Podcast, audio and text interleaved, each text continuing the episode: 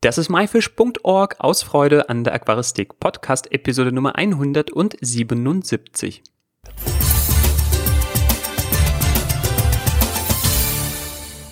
Hi, mein Name ist Joris Jutjaevs und danke, dass du heute wieder dabei bist. Ach, ich freue mich richtig auf die heutige Episode und hoffe, sie wird dir auch gefallen.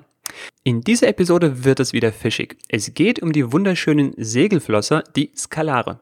Zusammen mit unserem Gast Mike Schneider schauen wir uns die Bedürfnisse dieser Tiere an und wie diese gezüchtet werden. Außerdem zeigt uns Mike die unterschiedlichen Farbschläge und erläutert ihre Besonderheiten.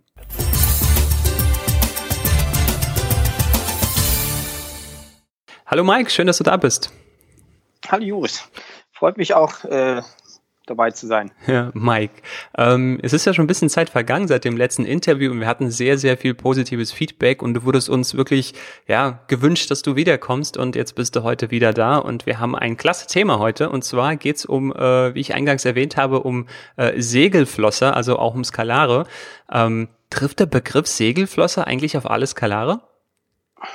Also ursprünglich ja, also auf alle Skalarvarianten, äh, die äh, irgendwann mal entdeckt worden sind, äh, wurden erstmal als Segelflosser bezeichnet, ähm, aufgrund ihrer Form und dann auch wissenschaftlich eben äh, beschrieben worden als Pterophyllum scalare, also als segelflossige äh, Fische.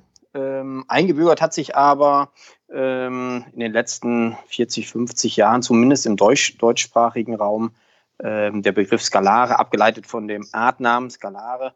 Ähm, und äh, meist werden jetzt als Segelflosser die hochflossigen und groß werdenden Pterophyllum altum, also die großen Segelflosser oder die Altum Skalare bezeichnet. Ja, äh, mal ganz kurz für die Zuhörer, die vielleicht noch nie einen Skalar gesehen haben und den Blick in die Shownotes noch nicht geworfen haben. Dort haben wir nämlich ganz, ganz tolle Bilder äh, von auch deinen Skalaren, die du züchtest. Äh, wie sieht so ein Skalar aus und wie kommt man eben auf den Begriff Segelflosser? Ja, die sind halt äh, ganz platt gedrückt, ganz äh, seitlich platt gedrückt und hochrückig, haben also äh, einen fast runden Körper mit lang ausgezogener Rückenflosse und Afterflosse und segeln sozusagen durchs Wasser. Äh, zumindest sieht es so aus, wenn man so die Schwimmweisen sich anschaut. Ähm, ja, sind ganz außergewöhnlich von der Form. Da gibt es also im Süßwasser eigentlich ähm, keine andere Art, die dem nahe kommt, außer vielleicht Diskusfische. Aber denen fehlen natürlich die großen Segelflossen und das ist auch charakteristisch äh, für Segelflosser, für Skalare. Und äh, ja, das haben eigentlich alle drei wissenschaftlichen Arten, die da beschrieben sind. Aber ich glaube, wir reden heute nur über Pterophyllum scalare, über die normalen. Ja, genau, genau. Ja. ja. Ähm, was mir noch zu diesem Bild quasi, ne, diese, diese, diese, dieser Beschreibung einfällt, ich meine das irgendwo gelesen zu haben, vielleicht erfinde ich das jetzt auch gerade, ich weiß es nicht. Ähm, ich stelle mir den Skalar vor, also, oder warum Segelflosser? Man stelle sich ein Segelboot vor auf dem Wasser und das entspricht so der Form eines halben Skalars. Also, ne, also, wenn man in der Mitte teilt, man Richtig. hat quasi den Kopf genau, und diese die hohe Flosse. Das sieht so aus ja. quasi wie so ein äh, Segelboot. Aber weil das Segelboot auf dem Wasser ist, spiegelt es sich. Das heißt, dieser Segel nach oben und Segel nach unten und dieser Körper von einem Boot, der ründliche Körper in der Mitte, ähm, ja, so habe ich mir das hergeleitet immer. Ja, richtig, genau. Nee, ist auch so. Also als wenn ja. in der Mitte sozusagen von Kopf bis Spann oder von Maul äh, bis Schwanz sozusagen eine Linie ist, die halt das, was oben ist, nach unten spiegelt. So ja. kann man sich den Skalar dann vorstellen. Genau, und der Fisch ist ja auch ein Vielfaches höher, als er länger ist. Zumindest sage ich mal, diese wirklich, diese hohen Segelflosser, die normalen Skalare, die sind ja dann wahrscheinlich nicht so extrem, aber der ist schon wahrscheinlich, kann man schon sagen, fast doppelt so hoch wie lang. Ja, ja. ja. So, Mike, durch diese besondere Körperform bei den Fischen haben die wahrscheinlich auch besondere Ansprüche, zum Beispiel an das Aquarium. Wie sollte das sein oder wie groß? Also das Aquarium sollte äh, schon geräumig sein, das heißt ähm, eine bestimmte Grundfläche haben. Ich, wir empfehlen oder ich empfehle eigentlich so mindestens einen Meter mal 50 Zentimeter Grundfläche und möglichst gerne hoch. Also unterste Grenze sind 50 Zentimeter Beckenhöhe, besser wären 60 bei 60 Zentimeter schafft man es dann irgendwo so knapp 50 Zentimeter reinen Wasserstand zu haben. Äh, und das braucht man auch, um den Tieren eigentlich gerecht zu werden. Ähm, zumindest für die dauerhafte Pflege Also demnach Aquarien nicht unter 250, 300 Liter, lieber ein kleines Stück größer, denn für die Pflege ist es auch sinnvoll und auch für die Tiere ist es äh, äh, wesentlich schöner, wenn man sie in einer Gruppe pflegt. Und, ähm, Wie groß sollte der, die Gruppe sein? Ich empfehle mindestens vier Tiere, ähm, allein um ähm, das Sozialverhalten ähm, ein bisschen auszugleichen. Eigentlich äh, würde ich sagen, nicht unter sechs Tiere. Also sechs Tiere und aufwärts. Ähm, die kann man dann in einem 300, 350 Liter Becken oder halt größer äh, dauerhaft halten. Da gibt es auch keine Probleme, wenn das Becken dementsprechend strukturiert ist. Das sind halt Fische, die ähm, sind keine richtigen Schwimmer, sondern schon Tiere, die sich ruhig in der Gruppe bewegen, außerhalb der Laichzeit, wenn die, wenn sich ein Pärchen findet und die Tiere ableichen, dann sondern die sich schon mal ab.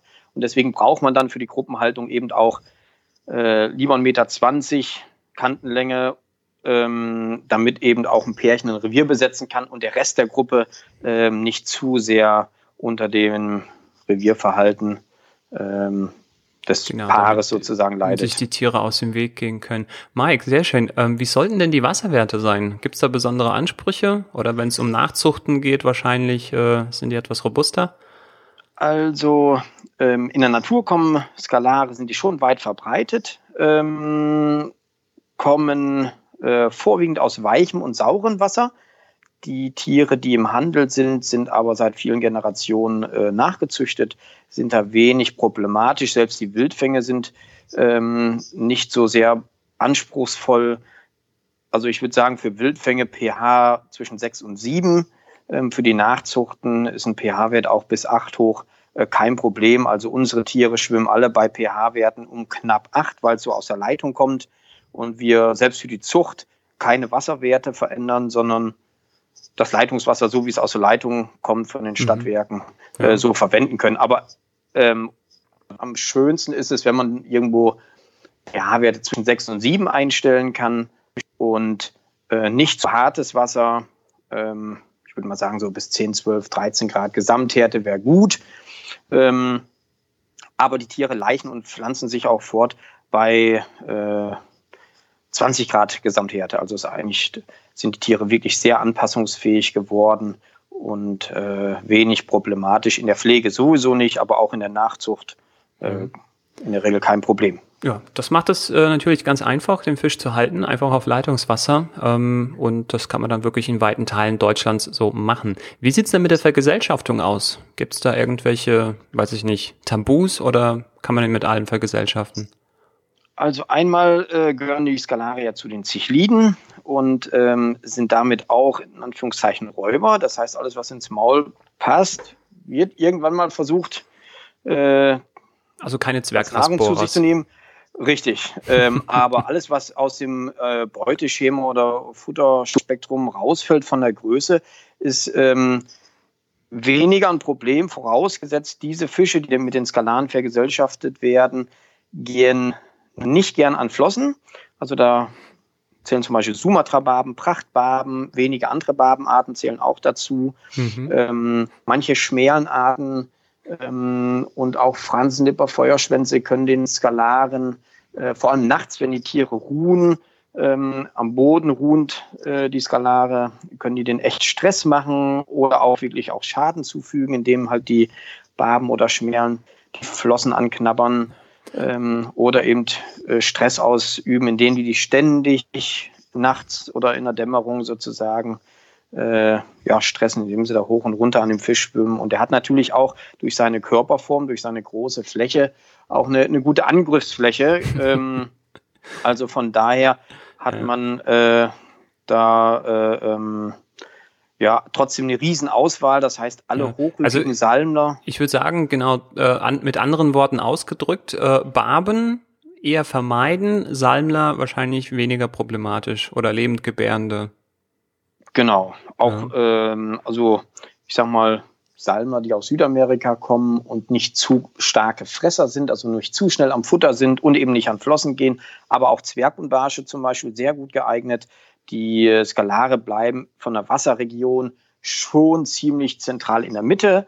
Ähm, fressen auch mal, picken was vom Boden und fressen natürlich auch von der Wasseroberfläche, aber ich sag mal, äh, das Hauptaufenthaltsgebiet ist in der Mitte und wenn man die mit äh, Zwergzichliden aus verschiedenen Gattungen, das können Apistogramma sein, wenn sie halt nicht zu klein sind, ähm, aber auch äh, Mikrogeophagus, das heißt äh, Schmetterlings- und Barsche, Tüpfel- und Barsche aus der Gattung Lettacara, äh, Nanakara, Ivanakara, das sind alles äh, Zichliden, die klein bleiben, die ähm, ähnliche Ansprüche haben, die aber in der unteren Wasserregion, meist im unteren Viertel bleiben oder unteren Drittel, die aber auch vom Futter her äh, gut damit zu vergesellschaften sind und auch mit der Temperatur gut klarkommen. Also Skalare würde ich möglichst nicht unter 25 Grad halten, besser wären 26, 27 Grad. Und das käme diesen ganzen Zwergmundbarschen auch zugute.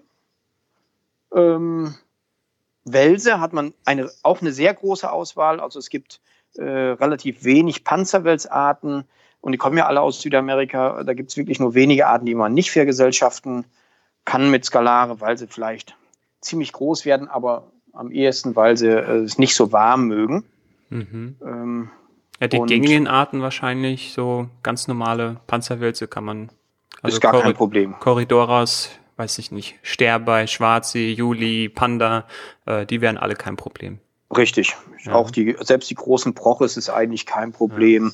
Ja. Ähm, L-Welse, auch Riesenauswahl, da kommt es eher auf die Beckengröße drauf an, als äh, dass die den Skalaren ähm, Stress machen. Also da hat man gerade aus der Gattung Hypancistros, Picoltia, Ancystomus, ähm, Panaculus, die ganzen kleineren Arten sind sehr gut äh, mit Skalaren zu Gesellschaften, weil sie eben auch gleiche Ansprüche haben. Ähm, dadurch, dass die Skalare sich pflanzlich wenig ernähren, hat man auch wirklich eine gute Möglichkeit, ähm, und Ancistros zählen natürlich auch dazu, eine gute Möglichkeit, die äh, Welse, auch die L-Welse gezielt zu füttern, ähm, ja, da, da hat man echt eine große Auswahl. Also. Ja, du hast jetzt auch schon mehrmals das Thema Futter angesprochen und zwar, dass die Fische äh, eher so mittig im Wasser stehen, mal von der Oberfläche, mal vom Boden was picken, auch gerade mit den Bodenfischen, dass man zum Beispiel Elwälze gut füttern kann. Ähm, ja, Thema Fütterung bei den Skalaren. Was fressen die denn? Also es sind absolut unproblematisch, fressen eigentlich alles. ähm, zu empfehlen sind da, äh, denke ich, es ist ein gutes Trockenfutter in Flockenform oder auch in Granulatform zu empfehlen, einfach weil die Fische da mit allem versorgt sind. Als halt Hauptfutter, halt allein, richtig. Genau. Ja. Ähm, trotzdem kann man denen täglich äh, verschiedene Frostfuttersorten geben. Selbst große Skalare fressen äh, äh diese relativ kleinen Hüpferlinge, Zyklops, aber auch Wasserflöhe die Mückenlarven, ähm, Artemia, Mysis, Grill von großen Skalaren wird auch Grill gern genommen. Ähm, da sind die absolut unproblematisch, da fressen die fast alles. Und da kann man auch wirklich gut Abwechslung in den Speiseplan bringen. Da hat man überhaupt keine Probleme, dass man die jetzt ewig dran gewöhnen muss oder dass die Futter liegen lassen. Also selbst gehacktes Muschelfleisch. Die fressen wirklich so nahezu alles, äh, egal ob Sülfinge sind, aber auch die ganzen Zuchtformen. Das ist echt unproblematisch. Ja. So, wir kommen jetzt langsam Richtung Zucht, ja, und wollen jetzt mal so ein bisschen rausfinden, ob äh, sich, weiß ich nicht, ja, du hast zwar vorher gesagt, bei den Wasserwerten äh, lassen sich sogar bei Leitungswasser vermehren und so weiter, aber ob vielleicht, weiß ich nicht, dann vielleicht andere Werte, die dann doch lieber mögen und sich dann leichter vermehren lassen, ob bei der Fütterung es Unterschiede gibt. Darum soll es jetzt im zweiten Teil des Interviews gehen.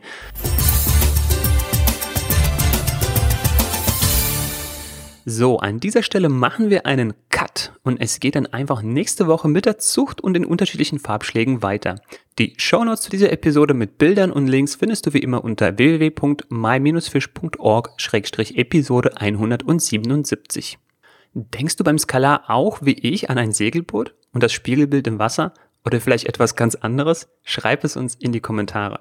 Das war myfish.org aus Freude an der Aquaristik. Tschüss und bis zum nächsten Mal, dein Juris.